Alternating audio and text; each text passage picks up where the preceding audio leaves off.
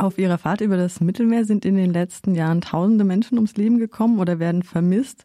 Nathalie Borgers, Sie sind Filmregisseurin, machen vor allem Dokumentarfilme. Sie schreiben, dass Sie sich am Anfang des Films ein paar einfache Fragen gestellt haben, als Ausgangspunkt von The Remains. Was passiert eigentlich mit den Toten, wenn ein Flüchtlingsboot im Meer versinkt? Was geschieht mit den Hinterbliebenen und was bedeutet eine solche Katastrophe für die Überlebenden? Wer steht ihnen bei und wer hilft ihnen bei der Suche nach Vermissten? Und wie gehen die Menschen, die an den Grenzen Europas leben und sich für die Flüchtenden engagieren, mit all dem Leid um? Sie wollen den kalten Zahlen ein Einzelschicksal entgegenstellen, welches das Publikum emotional berührt. Der Kinostart war ja schon im April 2019. Der Kinostart in Belgien musste ausfallen, habe ich auf Ihrer Website gesehen, Corona-bedingt. Haben Sie denn damals direkte Rückmeldungen von Zuschauerinnen und Zuschauern bekommen, wie dieser Film ankommt? Ja, natürlich. Also damals, Sie meinen, wenn die Premiere und wenn die, die erste Vorführungen grundsätzlich, natürlich, der Film ist nicht lustig, das ist mehr ein trauriger Film, weil wir folgen eine Familie, die also 13 Personen verloren hat. Und das ist natürlich ein sehr hartes Schicksal und sie lassen uns wirklich nah herankommen und das ist sehr berührend. Aber der Film ist auch sehr, nimmt eine, glaube ich, in diese Reise mit diesen Menschen und deswegen die Kommentare, die ich bekommen habe oder die Leute sind zu mir gekommen und gesagt, wow, das verstehe ich ein bisschen wirklich mehr, was es bedeutet für die Betroffenen, diese, diese Schiffunglücke. Ja, es war auch der Grund, warum ich den Film machen wollte, weil wir immer wieder am Radio hören, Schiffunglücke und dann wir haben drei Zahlen. Ein Zahl für die Überlebende, eine Zahl für die Tote und eine Zahl für die Vermissten. Aber dann nachher, wir wissen nicht, was ist mit den Überlebenden passiert oder die vermisst, sind sie gefunden worden, konnten ihre Familie unidentifiziert. So, ich meine, wir haben nie gewusst, ob irgendwann gab eine Vermisste gefunden ist oder äh, ein Überlebende, der jemand von seiner Familie wieder gefunden hatte und es war alles nur Zahlen. Das hat mich gestört und deswegen hatte ich auch überhaupt den Film gemacht. Aber die Zuschauer waren, also ich habe viel positives Feedback bekommen und das war alles, weil die Leute konnten sehr nah an die Geschichte von diesen Menschen, diese Betroffenen kommen und ihre Schicksal fühlen. Sie haben dann den geflüchteten Fasad Jamil aus Syrien in Wien mit der Kamera begleitet, der mehrere Familienmitglieder seit dem Kentern des Boots auf der kurzen Überfahrt von der Türkei nach Griechenland verloren hat. Die Menschen werden immer noch vermisst. Wie kam es denn mit der Zusammenarbeit mit Fasad Jamil und seiner Familie?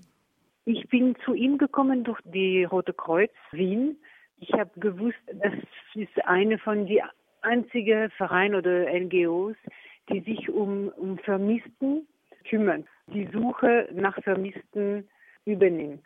Also der Rote Kreuz ist die einzige Organisation, die das macht. Und ich habe mich dann in Verbindung mit dem Roten Kreuz Wien gemacht und sie haben dann mir gesagt, ja, sie haben ein paar Fälle und durch sie dann bin ich zu Shazad Jamil gekommen. Der Kontakt war ziemlich gut von Anfang an. Ich glaube, das war auf einer Ebene, weil die Rote Kreuz war, war vertraut. Also Farsad Jamil hat eine gute Erfahrung gemacht mit dem Roten Kreuz. So die Tatsache, dass ich dann durch den Roten Kreuz gekommen bin, äh, war schon ein positives Signal für ihn. Und auf der anderen Ebene, ich glaube, er wollte wirklich auch diese Geschichte mit Menschen teilen. Dieses sehr schwierige Schicksal von ihm und seine Familie. Sie haben ein Zitat von einer Tragödie von Sophokles auf Ihrer Website stehen oder auf, dem, auf der Website des Films von Antigone, die ihren Bruder begräbt und dafür von dem Tyrannen Kreon mit dem Tod bestraft wird. Abschiedszeremonien gibt es ja überall auf der Welt, wenn jemand stirbt und die sehen dann halt zum Teil einfach ganz unterschiedlich aus. Sie deuten jetzt an, dass die Zuschauerin nur erahnen könnte, was es mit denjenigen macht, die diese Möglichkeit nicht haben, Abschied zu nehmen und noch nicht einmal die Gewissheit, ob ihre Angehörigen vielleicht noch leben. Können Sie das irgendwie in Worte fassen, was diese Menschen durchmachen? Also es ist so, dass Es ist wahnsinnig schwierig für Menschen, die jemanden verlieren, also vermisst haben. Sie, sie wissen nicht ganz genau, ob sie wirklich tot sind oder nicht, weil sie auch nicht ihre Leichen gesehen haben und sie konnten auch sie nicht begraben. Also das sind auch zwei, zwei Sachen, aber die Tatsache, dass die Leute können wissen nicht ganz genau, ob die Leute haben vielleicht doch überlebt, ja, weil sie haben die Leichen nicht gesehen. Diese Hoffnung, die immer bleibt, wirft die Menschen in, was man nennt, eine gefrorene Zeit. Das heißt, sie können sehr schwer ihr Leben weiterführen. Sie sind so gefangen in dieser Hoffnung. Sie können nicht Perspektiven aufbauen, weil sie warten immer auf Nachrichten von den Vermissten. So, das ist eine Sache, dass man auch im Film gut sieht, weil der Bruder von Farzad Jamil hat seine Frau und zwei Kinder in diesem Schiffunglück verloren. Aber er ist auch unbewusst geworden, als er im Wasser gefallen ist und hat auch überhaupt keine Erinnerung von dem sinkenden Schiff und überhaupt, was dann passiert ist. Deswegen ist er am meisten noch voll mit Hoffnungen, dass vielleicht seine Kinder irgendwo sind. Komischerweise, er ist in Deutschland gelandet, die anderen in Österreich. Und er ist dort in Deutschland allein und macht nichts außer Zigaretten rauchen und die Fotos anschauen von seinen Kindern und Frau. Also das ist sehr beeindruckend. Ich war, ich war wirklich erstaunt. Und ich habe verstanden, dass er kann nicht weiter. Er wartet auf diese Nachrichten. Auch als Mann, ich glaube, er hat das Gefühl gehabt, dass er natürlich eine Verantwortung hat für seine Kinder und Frau. Und äh, deswegen ist auch dieses Schuldgefühl äh, dabei und deswegen diese Hoffnung noch mehr präsent und die Unfähigkeit weiter zu leben oder etwas anderes oder zu denken, okay, meine Frau, meine Kinder sind tot, jetzt baue ich etwas Neues, ein neues Leben, ist wirklich schwierig. Es gibt auch die andere Teil, das ist einfach sozusagen, wenn man nicht die Leute begraben kann. Zum Beispiel der Vater von Farsad hat gute Erinnerungen, den Boot sinken gesehen zu haben. Und deswegen, er ist ziemlich überzeugt, dass sie alle gestorben sind. Aber die Tatsache, dass er sie nicht begraben konnte, also es ist unmöglich für ihn. Es ist die, die letzte Ehre.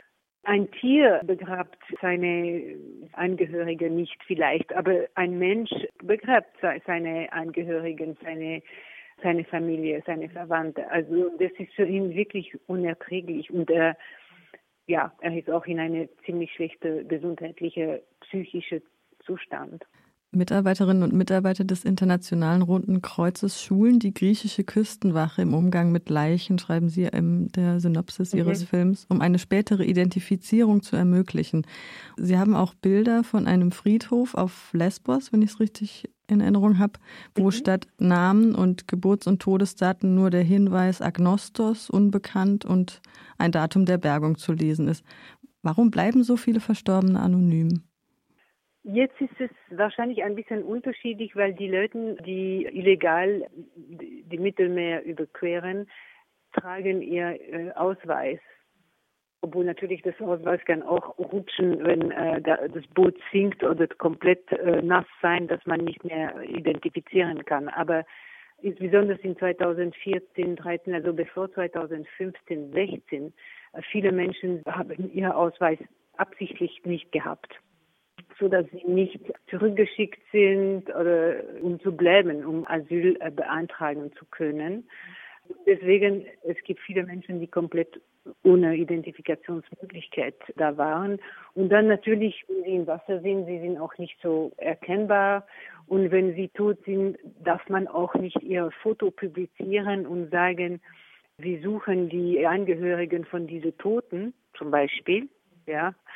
Es war nur möglich, eigentlich sie zu identifizieren, wenn ein Familienmitglied hätte sich, es hat, es hat stattgefunden, ein, ein Familienmitglied hat eine Anfrage gemacht, um zu sagen, ich habe einen Verwandten, der nie angekommen ist, ich habe keine Nachricht mehr.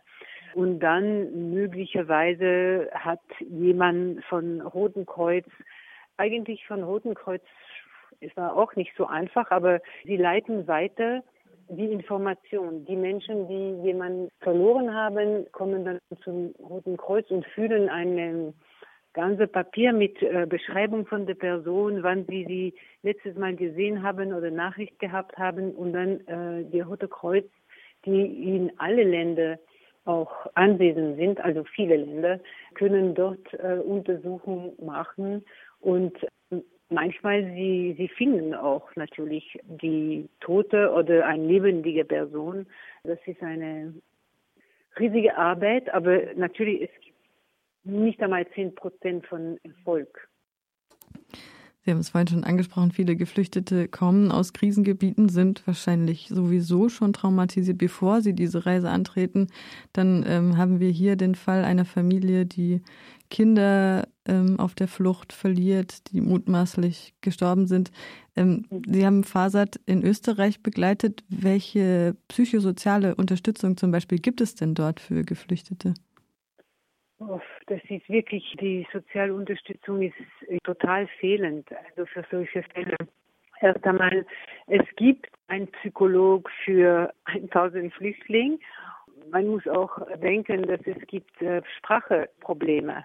Deswegen es muss dann oft Übersetzer kommen, außer diese Psychologen oder Therapeuten oder Psychiater sind schon äh, in Arabisch oder in Farsi oder in anderer Sprache schon ausgebildet, aber das ist sehr selten. Und deswegen ist es so schwierig, auch für die Menschen das zu bearbeiten.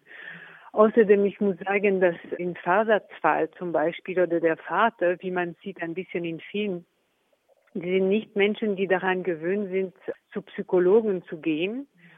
Sie verstehen nicht, was das ihnen bringen würde. Sie sagen, wie soll es mir gut gehen? Ich habe 13 Verwandte verloren, meine Frau dazwischen etc. So, sie wollen Medikamente, aber deswegen braucht man noch sehr gut ausgebildete Psychologen oder vielleicht Sozialarbeiter, die das alles insbesondere um ein neues Leben aufzubauen, okay, das kann nicht auch von gestern zu morgen passieren, aber in meinem Fall, also in diesem Familienfall, es gab auch drei junge Mädchen und ich fand sie komplett im Stich gelassen. Sie haben nicht einmal eine gute deutsche Kurssprache gehabt. Ihre Mutter ist gestorben, der Vater ist komplett neben der Punkt und sie sind drei, 16, 17 und 18-jährige Mädchen, die dann müssen sich auch um die Wohnung und den Vater kümmern und sie haben nicht einen ordentlichen äh, Deutschkurs und sicher keine psychologische Betreuung und ja, also ich möchte nicht jetzt zu viel Vorwürfe machen, weil es gab natürlich viele Flüchtlinge, die in dieser Zeit gekommen sind und äh, das war wahrscheinlich ein bisschen überfordernd, aber aber dann es gibt so viele Sozialarbeiter und ich bin sicher, dass es wäre möglich gewesen, diese Leute zu finden, ja. Also das fehlt wirklich. Mit Flüchtlingen, aber vielleicht auch im Allgemeinen, aber mit Flüchtlingen und in diese Fälle, wo man Familien verloren hat in diesem Art, das heißt im Mittelmeer, es gibt nichts wirklich dafür. Der Film sollte auch in Schulen gezeigt werden. Kam es dazu und wie kam er dort an? Ja, ich habe einmal in einem Kino war, glaube ich, zwei, drei Klassen, so 16-, 17-jährige österreichische äh, Schüler, die dann äh, den Film gesehen haben.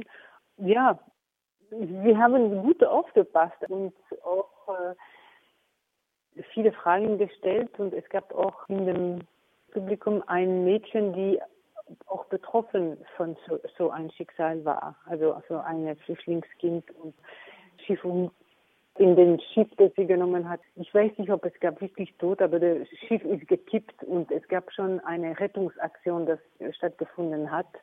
Das war ziemlich dramatisch. Also sie hat das erlebt. Ja, das war interessant und ja, die Schüler haben gut aufgepasst, weil das ist natürlich auch ein bisschen ein langsamer Film. Das ist nicht ganz genau, was sie normalerweise anschauen. Arte sagt, der Film zwingt zum Hinsehen, er ist todtraurig und macht am Ende doch Mut. Ohne jetzt ähm, vielleicht zu viel zu verraten, inwieweit macht er denn Mut?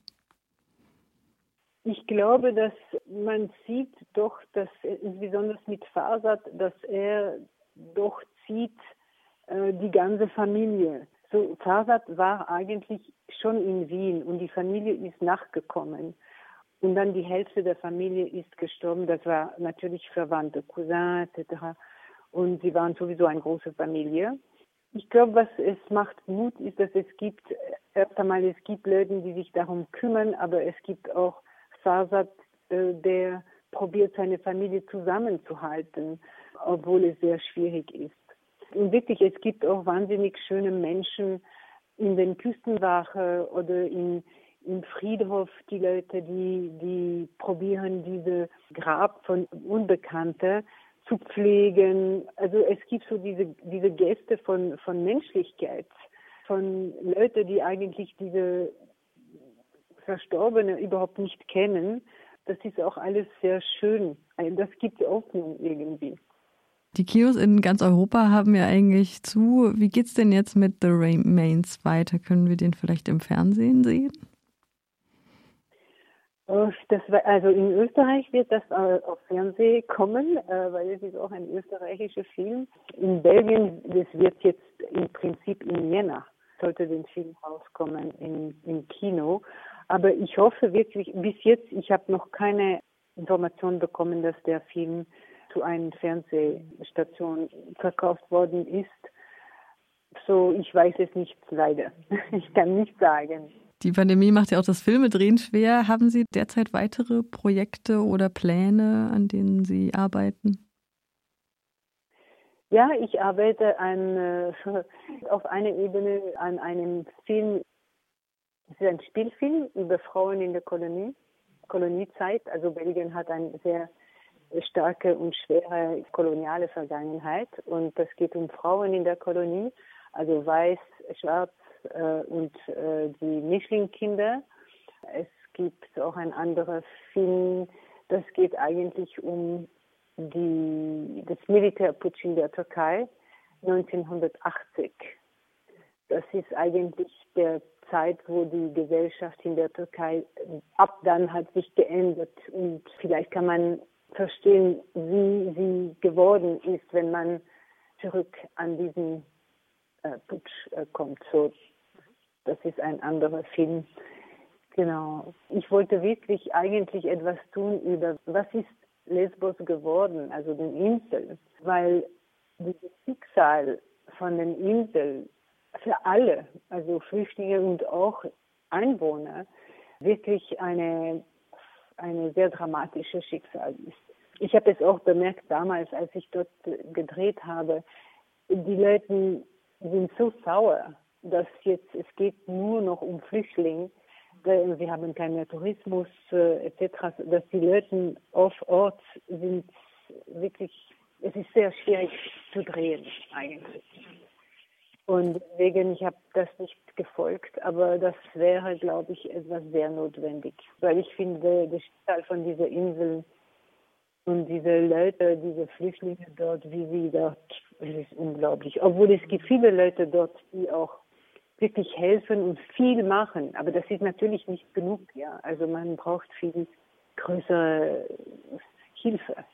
Dann sind wir gespannt, was als nächstes von Ihnen kommt, Nathalie Borgers. Sie haben den Film The Remains Danke. gedreht und gehen jetzt auch in den Spielfilmbereich, sind vor allem Dokumentarfilmerin und ja, wir hoffen sehr, dass wir auch The Remains mal im deutschen Kino vielleicht zu sehen bekommen. Von den Roten Kreuz gibt es regelmäßig dann diese Speziellvorführungen, muss ich sagen, in Deutschland. So vielleicht kommt immer wieder. Ich weiß nicht äh, alles. Das Schlusswort gehört Ihnen. Alles ist gut. Ich danke Ihnen für, für die schöne Gespräch und für die Interesse und mhm. äh, ja, und hoffe, dass viele werden sich für den Film interessieren, dass es mhm. gezeigt sein wird.